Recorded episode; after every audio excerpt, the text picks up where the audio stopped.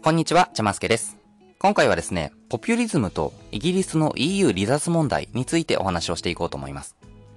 皆さん、ポピュリズムって聞いたことありますか？まあ、ポピュリズムっていう考え方というか、まあ、政治のスタイルがあるんですけども、このポピュリズムがですね、ある程度までは、まあ、仕方がないけれども、行き過ぎてしまうとちょっといろんな問題を起こしちゃうよねっていうのが、まあ、最近よく言われてたりします。お酒と同じで適量ならいいけれども、飲みすぎるとやばいよね、みたいなことが、まあ、最近言われてるんですね。で、その根拠となるのがイギリスの EU 離脱問題ですと。で、このポピュリズムとイギリスの EU 離脱問題について、正直どちらもよくわかってないよっていう方結構多いと思うので、今回はこの2つについてわかりやすく解説をしていければと思っております。やっぱりこういう問題についてちゃんと理解することによって、今世の中でどんな問題が起きているのかっていうのを、よりこう深く知ることができますと。でその結果、例えばニュースとか本とかでポピュリズム、イギリスの EU 離脱みたいなワードが出てきた時に、そういった問題についてより深く考えることができるような、まあ、きっかけ、まあ、下地にはなると思うので、えー、ぜひ最後まで聞いていただければと思います。この番組ではこんな風に日常生活のためになるようなお話を毎週お届けしています。ぜひ番組の定期購読をお願いします。で今日のテーマは、えー、ポピュリズムとイギリスの EU 離脱についてなんですけども、えー、お話ししたいことは大きく4つあります。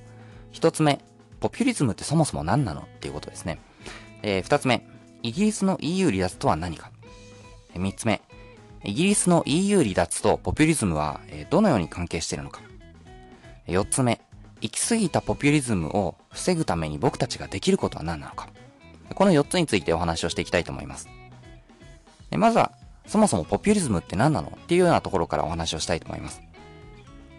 ポピュリズムっていうのは、もう一言で言ってしまうと、議論を尽くすよりも、大衆が喜びそうなメッセージを発信して支持を集めていく政治スタイルのことを言います。つまり、例えばこう政治家が、えー、これからの政治はこうあるべきだとか、これからの日本はこうするべきだ、みたいな、えー、自分の考えを表明して、えー、その方向に国民たちを引っ張っていくんじゃなくて、どっちかっていうと、大衆を煽って、大衆が喜びそうなメッセージ、国民の支持を得られそうな人気取りのメッセージを発信して、国民からの支持を集めていく。そういう政治スタイルのことをポピュリズムと言いますと。で、こういう言い方をすると、なんかまるでポピュリズムってちょっとなんか悪いものなのかなと思ってしまいがちなんですけども、実はですね、民主主義である以上は、もう民主主義は仕組み上、どうしてもポピュリズムの要素っていうのは含まれてしまうんですね。で、これなんでかっていうと、政治家であれ、政党であれ、多くの人に支持をされないとそもそも政治ができないんですよ。例えばですね、ある人がこう政治家になりたいと思って、自分はこういう風にして世の中を変えてやるんだみたいな強い思いを持っていたとしても、それがですね、国民の共感を得られないと、やっぱり当選することはできないわけですよ。選挙で当選することはできないので、日本の場合は選挙で当選しなければ政治家になれないので、政治を行うことすらできないと。なので、まずはやっぱり大衆が気に入るようなメッセージ、大衆の投票をえもらえるようなメッセージを発信して人気取りをする必要があるという要素はどうしても民主主義であれば含まれてしまうんですね。つまり圧倒的な多数の支持を得るためには絶対に大衆の関心を買うしかないという、え側面が民主主義にはありますと。なので、ポピュリズムイコール悪だとしてしまうのは民主主義の否定になってしまうと。民主主義の否定っていうのはつまり共産主義の肯定とか独裁の肯定という形になってしまうので、そこは注意が必要かなと思います。で、やっぱりですね、ここに民主主義のパラドックスというか矛盾が生じているわけです。どういうことかっていうと、やっぱり国民の支持がなければ政治はできないんですけども、逆に国民に媚びているだけでは本当に国民のためになるような政治っていうのはできないっていうような場面もあったりするんですね。政治家っていうのは時に国民に痛みを要求する必要性っても出てきてしまうわけですよ。まあ、例えば増税とかですね、やっぱり国中に、えー、こう、お金が溢れていて、こう、インフレーションが、えー、拡大しているという時はどうしても、えー、税金を増やして、えー、国民全体からお金を取り上げるということをやらざるを得ない場面も、えー、ありますしですね、またこう、法律の、規制を強めて、こう国民の締め付けを強めなきゃいけない場面っていうのも出てきたりはするんですけども、やっぱりそういうことってあるじゃないですか。国民の人気取りだけでは、えー、うまい政治、いい政治っていうのはできないっていう場面もあると思うんですね。まあ、かといって、こう、例えば選挙を行うときに、えー、これから皆さんの税金を増やしますとか、法律の締め付けを強くしますみたいなことを言ってしまうと選挙じゃ受からないので、えー、そこはですね、国民に気に入られるようなメッセージに変えるわけですね。こう、我々は税金を使って、こういうふうに、例えば病院を拡充しますとか、えー、皆さんの教育を無償化します、みたいな、えー、国民にとって耳に心地いいようなメッセージを発信して人気取りをするというような側面がありますと。ただし、かといって、人気取りばっかりやっていても、本当に国民のためになる政治はできないというような矛盾が民主主義には含まれていますと。まあ、それくらいですね、ポピュリズムっていうものは、今のこの民主主義の中に深く、えー、絡み合った、えー、ものではあるんですけども、実際にですね、実際の政治家さん、議員さんの中にも、えー、ポピュリズムを持っている考え方の人、ポピュリストって言うんですけど、えポピュリストの政治家さんっていうのは実際にいますと。で、その代表例として2つほど、え2人ほど挙げたいと思うんですけども、まず1人目が、え日本のですね、山本太郎議員さんですね。この山本太郎さんっていうのは、えよくですね、左派ポピュリストという風に呼ばれていたりしますと。で、このポピュリストって言い方は、あいつはこう人気取りの政治家だみたいな、人を揶揄するような言葉として、まあ、使われるような、まあ、一種悪口みたいな使われ方をするのが結構多いんですけども、この山本太郎さんはですね、自分で自分のことをポピュリストだと認めるぐらいですね、あのこの人はポピュリストだというわけなんですね。彼はですね、彼曰く、本当に国民のためになるような政治をした結果、それで、ポピュリストだと言われるのであれば、私はポピュリストで構わないと言って、えー、そういった大使の人気取りをするようなメッセージとの発信し続けてるんですね。で、もう一人の例っていうのが、ドナルド・トランプですね。ドナルド・トランプも、こう、例えばこう、アメリカとメキシコとの間に壁を立てるぞと。なんか、進撃の巨人のウォール・マリアみたいな壁を立てて、その間の人の行き来っていうのを自由にできないようにするぞというふうに掲げて、選挙によって大統領に当選したっていうような政治家ですよね。で、彼がなんでそのメキシコとアメリカとの間に壁を作るって言ったかっていうと、えー、その原因っていうのが、そのメキシコからアメリカにこう移り住んでくる移民っていう問題がありましたと。で、これが法的に認められた形で移り住んでくるならまだいいんですけども、メキシコからですね、アメリカに不法移民、つまり法律を破った状態で、え、侵入してくるメキシコ人っていうのがたくさんいるっていうのがちょっと問題になっていました。で、具体的にどういう問題が起きてたかっていうと、え、メキシコの人たちって、もうすごく安い給料で働いてくれるんですね。なので、アメリカに行って、すごく低賃金で、アメリカの人たちの水準よりもかなり安い金額で働いてくれてしまうので、その仕事のアメリカ人にとっての働き口っていうのはどんどんどんどん失われていってしまうんですね。でそれによって、こうアメリカ人の雇用を奪ってるじゃないかと。えー、メキシコ人のせいで、アメリカ人の失業率が高まってるじゃないかというような批判がよくあったりしますと。あともう一つ言われるのが犯罪率ですよね。メキシコからこうアメリカにやってきた不法移民たちがアメリカの中で犯罪を犯しているぞと。これは問題だっていうことで、えー、ドナルド・トランプがですね、メキシコとアメリカの間に壁を作って、え、不法移民なんか入れないようにするぞ、みたいなメッセージを発信して、それによって当選したというわけなんですね。えただですね、このメッセージにはちょっと問題が、え、ありまして、え、実はですね、その、メキシコ人を完全に締め出したとして全てがうまくいくかっていうとそうではないんですね。で、これなんでかっていうと、もうすでにメキシコ人っていうのは、メキシコらの移民っていうのは、アメリカの経済の中でもう深く絡み合ってるとか、アメリカ経済を支えてくれているような存在なわけですね。こう、積み木で言うと一番下の土台みたいな形で、ものすごい安い給料でもって、アメリカ人が本来やりたがらないような仕事を一生懸命やってくれているメキシコ人っていうのはたくさんいるわけですよ。で、その人たちを締め出して、追い出して、もうメキシコ人はアメリカに入れないようにするぞ。みたいにするとどうなるかっていうと、もう積み木の一番下を引っこ抜くようなものですので、アメリカ経済全体が、えー、混乱してしまうと。で、メキシコ人がアメリカ人の雇用を奪ってるじゃないかっていう指摘にも、えちょっとした、え問題がありまして、えこれメキシコ人ってもうアメリカの最低賃金以下の労働でアメリカ経済を支えてくれているわけですよ。なので、例えばメキシコ人が、えー、その職を離れてメキシコに帰っていきましたと。みんな締め出されましたと。なった時に、そこに残るのは最低賃金以下の労働なわけですよね。で、そんな職にアメリカ人がわざわざつきたいと思うでしょうかって話なんですよね。そこで働きたいと思うでしょうか？ということなんですよ。で、そこで働きたいって思うようなメキシコ人はいると思うんですけども、アメリカ人でなかなかこう最低賃金以下でもいいから働きたいっていう人ってそうそういないと思うんですよね。なので、こう、メキシコ人がいなくなった、締め出されたからといってアメリカ人の雇用が回復するかといえばそうでもないというような指摘があったりします。で、あとは犯罪率の問題ですよね。で、まあ、ドナルド・トランプ曰く、そのメキシコから来た不法移民が犯罪をたくさん起こしてるっていうような、えー、ことを言ってたりするんですけども、実はですね、移民の犯罪率は低いんじゃないのっていうようなデータもあったりします。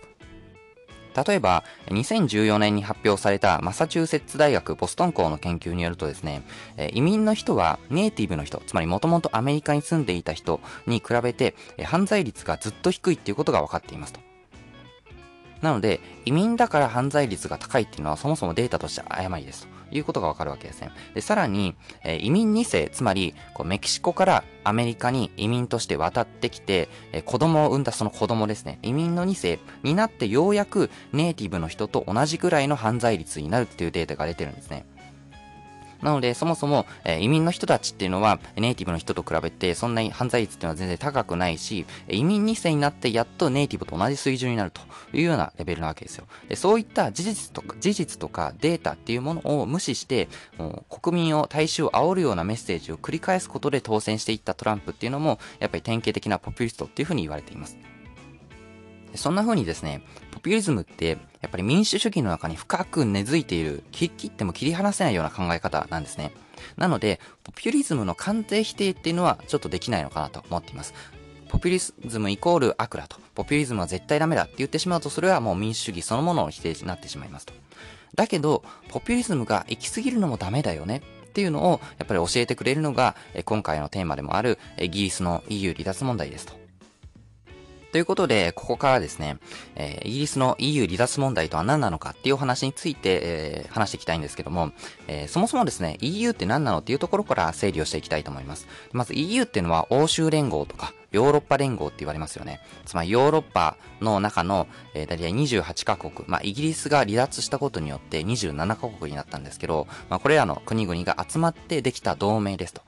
で、この27カ国の同盟の中で、まず、ユーロっていう共通のお金、共通の通貨を使いましょうと決めるわけですね。あとは人とか物の移動を自由にしましょうと。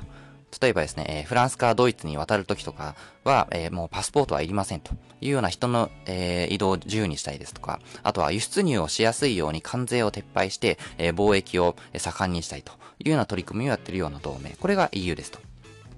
で、もともとですね、EU っていうのは、EU の根底には第二次世界大戦の反省っていうのがあるわけですね。もう二度とこんな世界大戦を起こしてはいけないと。いうような反省が、に基づいて、ヨーロッパを一つの国のようにしてしまえば、二度と戦争することなんてないでしょうっていうような考え方があったりしますと。で、この考え方って、僕もですね、実は小学校の頃似たようなこと考えてまして、僕もですね、国境をなくしたらいいんじゃないみたいなテーマで作文を書いたことがあるんですよ。国境をなくしてしまって、世界が一つの国みたいな状態になれば、世界から戦争はなくなるんじゃないのみたいなことを作文として書いたんですけども、やっぱりですね、当時の自分は甘かったというか、現実的なリスクを理解していませんでした。やっぱり国境をなくしてしまったらなくしてしまったで、結構いろんな問題が起きてしまうわけですね。でそういったいろんな問題が積み重なって、最終的にはイギリスの EU 離脱っていう問題に、えー、つながってきましたと。で、じゃあなんでイギリスが EU を離脱してしまったのかっていう理由についてなんですけども、最大の理由と言われるのが大量の移民です。つまりイギリスに対して外から移り住んでくる人たちがたくさんいたっていうことですね。で、まあ、EU の中でも特に東ヨーロッパの人たちっていうのは、こう、経済的にもあまりうまくいっていなくて、給料が安い国っていうのが多いんですね。で対して、西ヨーロッパ諸国っていうのは、比較的経済がうまくいっていて、給料が高い国っていうのが多かったですと。なので、東ヨーロッパから西ヨーロッパに移り住んでくる移民っていうのが結構大量に発生したわけなんですけども、とりわけですね、ポーランドからイギリスに移り住む移民っていうのがたくさんいましたと。で、これによってどんな問題が起きたかっていうと、ポーランドの人たちがイギリスに行ってこう就職してこう仕事をするときに、イギリスの人たちと同じ給与水準で働くってことないんですね、基本的に。イギリスの人たちよりも安い賃金で働くっていうことになるわけですよ。で、それでもなんでポーランドの人たちがイギリスに行きたがるのかっていうと、イギリスの中では低賃金だったとしても、ポーランドの物価に直すとものすごく高くなるっていうような、そういう経済格差があったんですね。なので、例えばこう、ポーランドからイギリスに出稼ぎに行って稼いだお金をポーランドの実家に送ってあげると、ちょっとした豪邸が立つみたいなことがあり得てしまうわけですね。なので、そういったドリームを求めて、ポーランドからイギリスにたくさんの移民が行くようになりましたというような事情があります。で、その結果どうなったかっていうと、先ほどの、えー、ドナルド・トランプのアメリカの例と同じですね。イギリス人の雇用が失われてしまうわけですよ。やっぱり会社の経営者として見れば、同じ仕事でも、こう、安い賃金で、働いてくれる労働者と、高い賃金でしか働いてくれない労働者だったら、安い方を取りますよね。で安い方っていうのは誰かっていうとポーランド人。高い方っていうのはイギリス人なわけですよ。で、積極的に経営者っていうのは、ポーランド人を雇用して安い賃金で働かせようとしますので、その分だけイギリス人の雇用っていうのが失われていくというような事情がありました。またですね、イギリス人の給与水準っていうのが下がってしまうわけですよ。やっぱりポーランド人が、あの、イギリス人の人たちよりも安い賃金でたくさん働いてくれてしまうので、イギリス全体の給与水準っていうのが下がってしまうわけですね。こう例えばこう、まあ、イギリスのコンビニでもともと時給1000円で、円で、え例えちゃいますけど、時給1000円で、えー、イギリス人を働かせていたとして、その時にポーランドから大量の移民がやってきて、大量の移民がやってきて、えー、時給600円で働きますという風に言って、ポーランド人たちの、えー、時給600円のコンビニ店員がたくさん、えー、出てきましたと。なった時に、えー、経営者としてみたら、えー、じゃあ、コンビニの店員っていうのは時給600円でも働いてくれる人たちなんだと考えて、まあ、時給600円で募集広告を出すわけですよね。そうすると、イギリスのその中でのコンビニ店員の給与水準ってものが1000円から600円に下がってしまうわけですよ。そんな風に、まあ、いろんな場面で、そのイギリス人の給与水準ってものが下がってしまったというような事情があります。えまたもう一つ問題がありまして、えー、イギリスって医療費が実は無料なんですよ。お医者さんに行ってこう診察受けるとかが無料で受けられるんですね。で、実はポーランド人も無料になるというようなことがあります。で、その結果どうなったかっていうと、病院に大量のポーランド人が溢れてしまって、イギリス人が満足に医療を受けることができないというようなことがあるわけですね。つまりイギリス人にとってみたら、俺たちイギリス人の税金でこれまで作り上げてきた社会保障に、ポーランド人がただただ乗りしてるじゃないかと。そんなのずるいぞっていうようなことを、え、言う人が、え、たくさんいましたと。そういった、え、外国人に仕事を奪われてしまったとか、え、俺たちの公共サービスを享受しにくくなってしまったっていうような不平不満がすごい積もり積もっていって、え、最終的にどうなったか、どうなったかっていうと、え、イギリスの、えー、EU 離脱につながっていくわけですね。で、そこに繋がるまでの間に、やっぱり EU 離脱を訴える政治家っていうのが、え登場してきましたと。代表的な、え離脱派の政治家としては、今の首相のボリス・ジョンソンさんですと。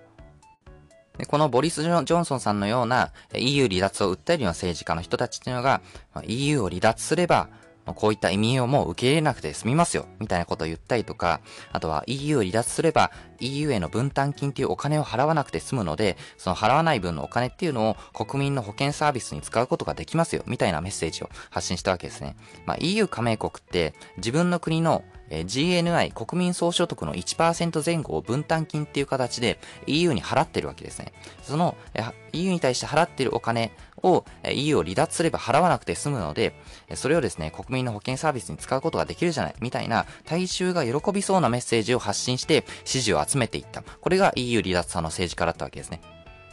で、最終的には、じゃあもう国民投票で聞きましょうと。もう、国民全員にえ EU を離脱すべきかどうかっていうのを、えー、国民投票によって聞いてみて、で、えー、賛成が多数であれば、イギリスは EU を離脱しましょう、みたいなことになって、えー、国民投票をした結果、離脱派が51.9%という風になって、イギリスの EU 離脱が決まってしまったというような歴史的背景があります。で、ここまで聞くと、やっぱりイギリスの EU 離脱って、まあそんなに悪いもんじゃないというか、結構民主的なプロセスを踏まえた上でちゃんと国民投票で決まったことだからいいんじゃないのって思うかもしれないんですけども、実はですね、そのイギリスの EU 離脱によっていろんな問題が起きてきたわけですね。で、今日はそのイギリスの EU 離脱によって起きた弊害を2つほどご紹介したいと思います。1つ目が金融の空洞化という問題です。これどういう問題かっていうと、イギリスの中から金融機関が外の国に出てっちゃうっていうような問題ですね。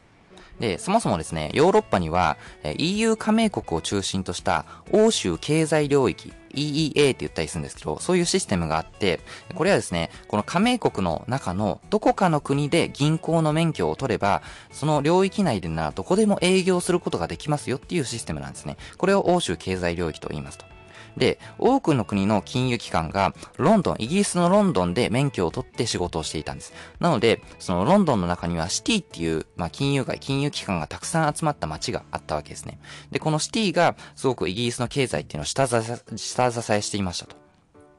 でしかしですね、イギリスが EU を離脱してしまったらどうなるかっていうと、えー、この EEA から、まあ、欧州経済領域から抜けることになりますので、この EU 圏内で仕事をするためには、イギリス以外のどこか別の国の免許を取らなければいけなくなるというような事情がありますと。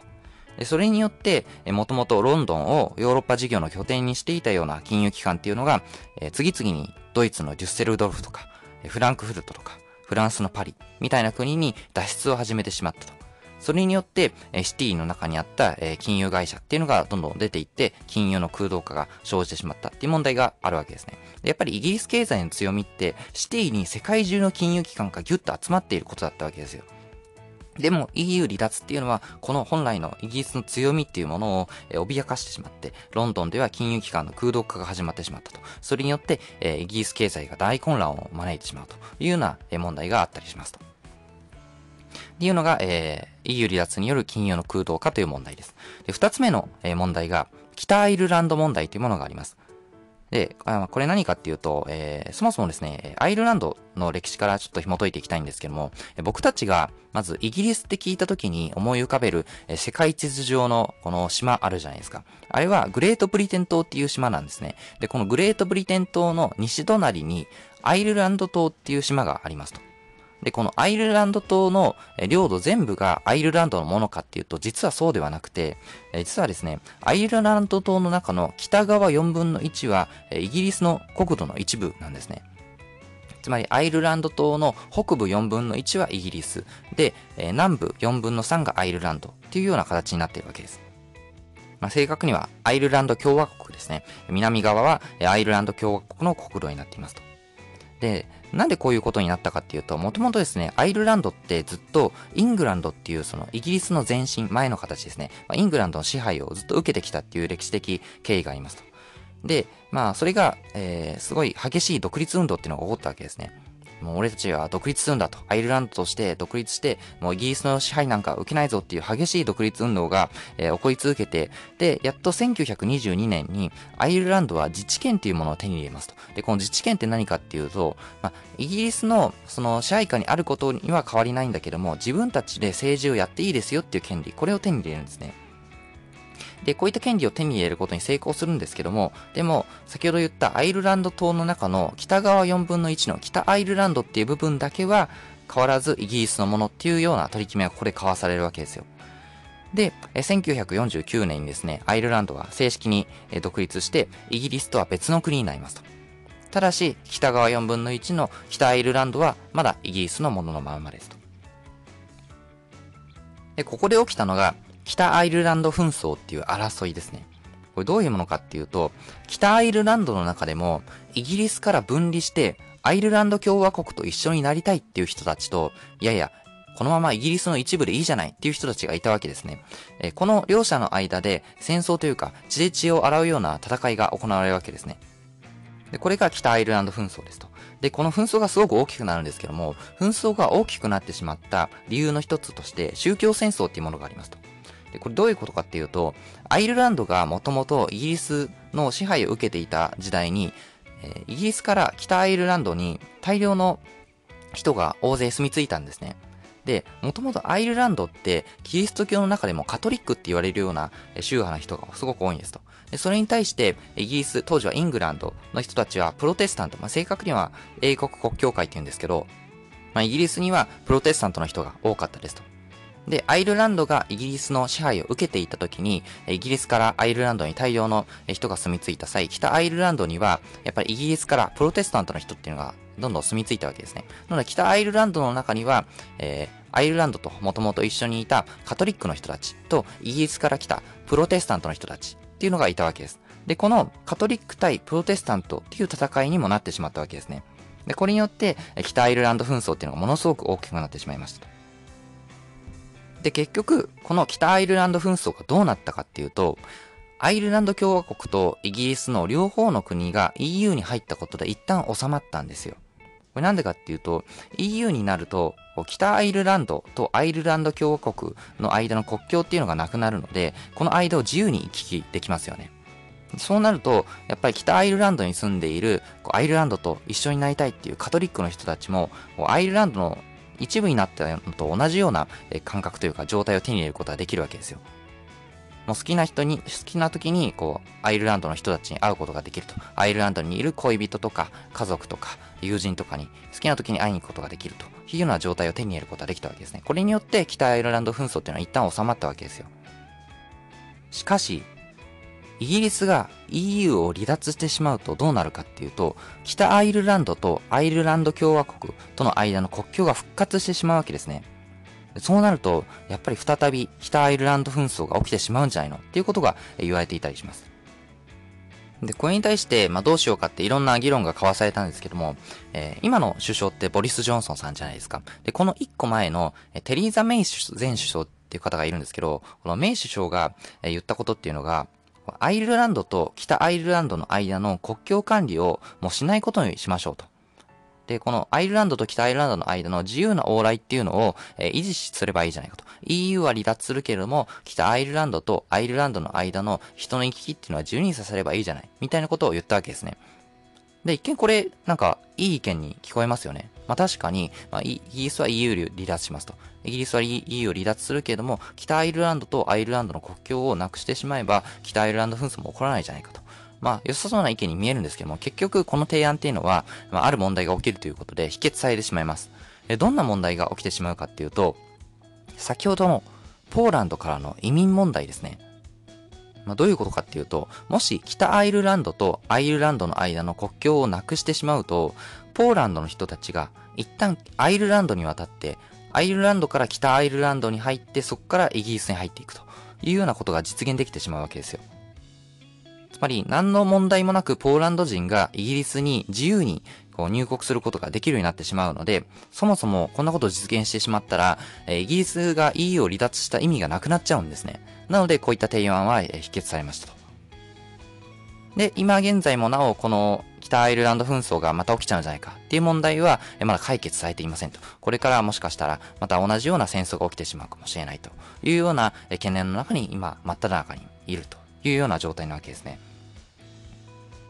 で、こうした問題がイギリスの EU 離脱にはあるわけなんですけども、え EU を離脱したら、こういう問題が待ち受けてるでしょっていうことは、もうそもそも国民投票をやる前から予想できたことなわけですよ。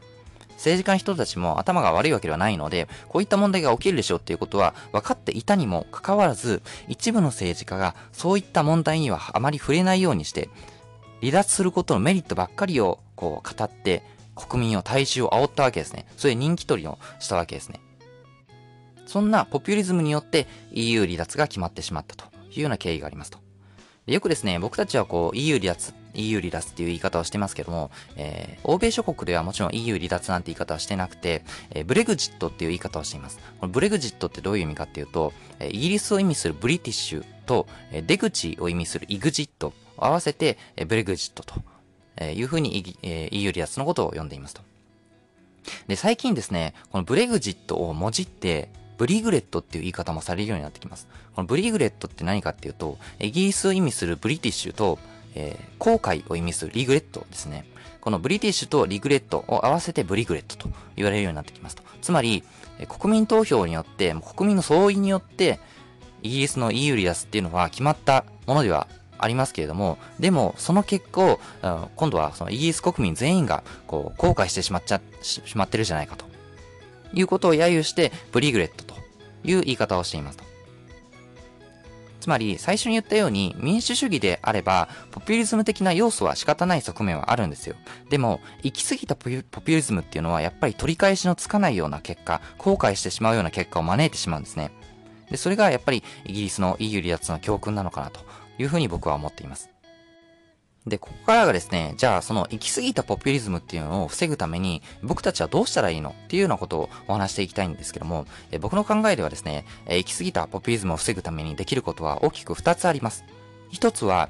僕たち一人一人がちゃんと学ぶということです。勉強するということです。2つ目が、選挙に行くということです。まず一つ目の僕たち一人一人が学ぶっていうことの必要性からご説明したいんですけども、そもそも政治っていうのは政治家っていう専門家に任せていいシステムではないんですね。例えば僕たちが病気になった時って病院に行って、えー、お医者さんにこう診察を受けて、で、どういう薬を投与したらいいかとか、どういう処置を施したらいいかとかって、お医者さんっていう専門家にもう丸投げ、お任せをしますよね。で、お医者さんがこの薬を飲みなさいって言われた通りに飲んで、えー、病気を治していくというようなやり方をとっていると思うんですけども、政治はそれじゃいけないというような、えー、ことがあると思います。そもそも民主主義における政治っていうのは、国民一人一人の意見を集めて決める、そういうシステムなんですね。文字通り民が主体と書いて民主主義なわけですよ。これ例えると、例えば、いちごをたくさん買ってきて、ミキサーにかけて、いちごジュースを作りますとなった時に、ミキサーの中に、熟してすごく甘くて美味しいいちごがたくさん含まれていれば、結果的に甘いジュース、美味しいジュースができますよね。でもミキサーの中に例えば熟していなかったりとか、腐っているイチゴが含まれていた場合、やっぱり酸っぱいジュース、まずいジュースができてしまいますよね。でそれと同じで、民主主義だからこそ個人の質っていうのがすごく大大事になってくるわけですよ。僕たちが一人一人がやっぱり腐っていてはいけないと。甘くて美味しい熟したイチゴになる必要があるというわけなんですね。やっぱり民主主義のリスクというか欠点として、他人の意見に流されるだけの99人が、たった一人のイエス・キリストを殺すことができてしまうという、これが民主主義なわけですよ。なので、やっぱり僕たち一人一人がちゃんと学んで、考えて、熟したイチゴになる必要があると。これが民主主義を成功させるための秘訣なのかなというふうに思っています。とはいえ、やっぱりなんか、勉強ってつまらない、めんどくさいって思うじゃないですか。僕も思います。で、この勉強はつまらないよねとか、なんか苦しいよね、辛いよね、めんどくさいよね、みたいな、そういうネガティブなイメージって、学校の押し付け教育が原因だと思うんですよ。で、僕たちこう義務教育を受けて、なんなら、え高校に行って大学に行った方っていうのもいると思うんですけども、やっぱりそのカリキュラムって文部科学省が決めた内容に沿って、え学びなさいと。上から押し付けられたカリキュラムじゃないですか。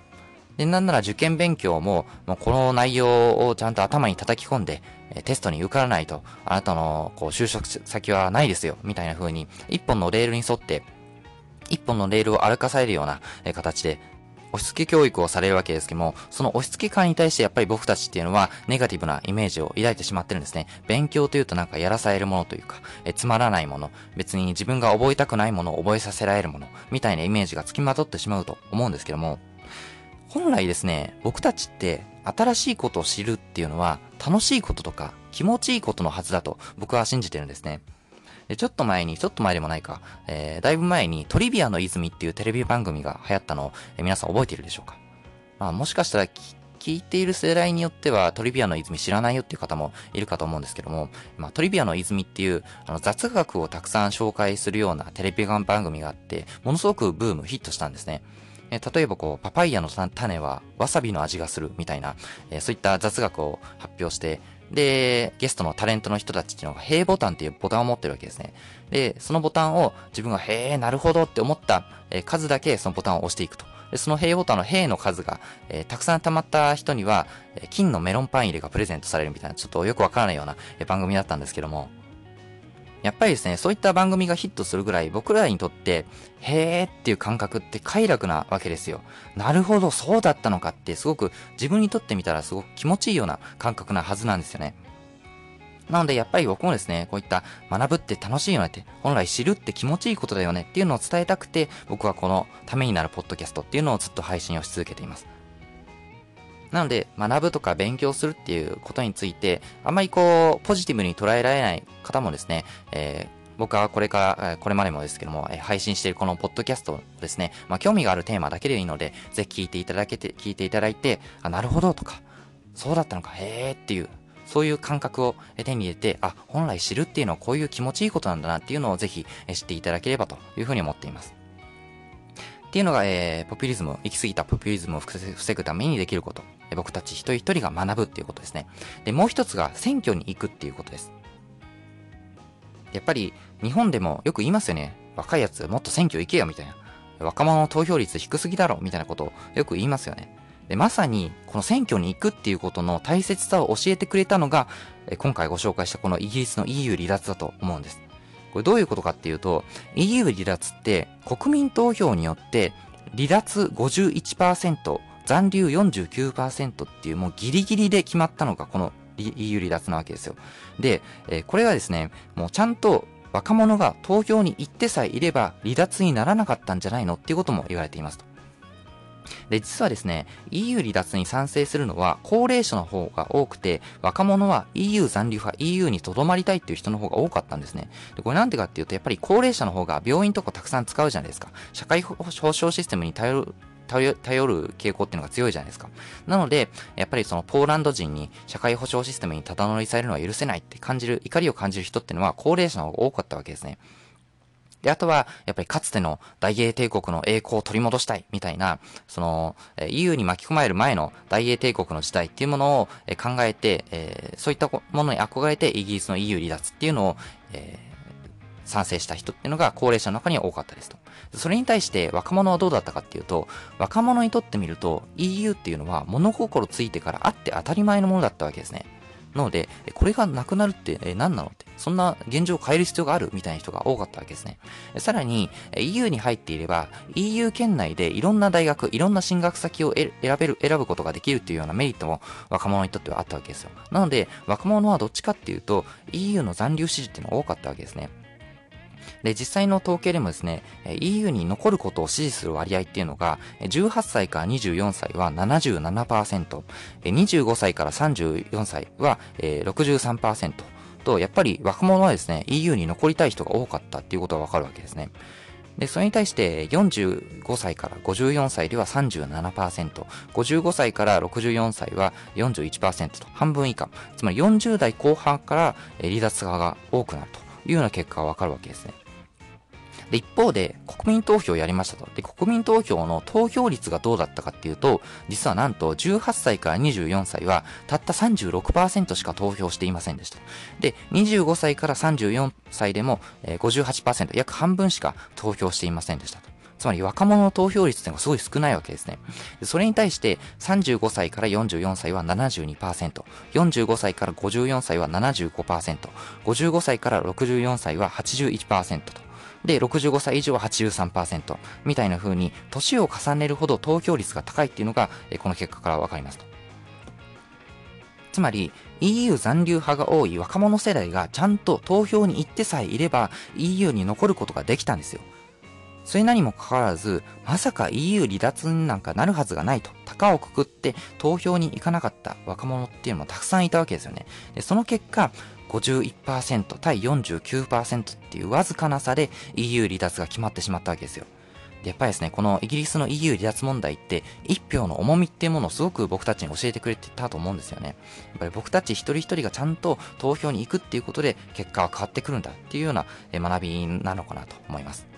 つまりですね、ポピュリズムの行き過ぎっていうものに打ち勝つには、やっぱり一人一人が勉強する、学ぶ、そしてちゃんと投票に行くっていうのがすごく大事になってくるかと思います。とはいえ、やっぱり勉強も政治もなんかめんどくさいとか小難しいみたいなイメージあるじゃないですか。でも本当は楽しいし、面白いし、ポジティブに向き合えるものだっていうことを、えー、僕はですね、このポッドキャストを通じてこれからも伝え続けていきたいというふうに思っております。ということで今回はポピュリズムと EU 離脱について解説をしました。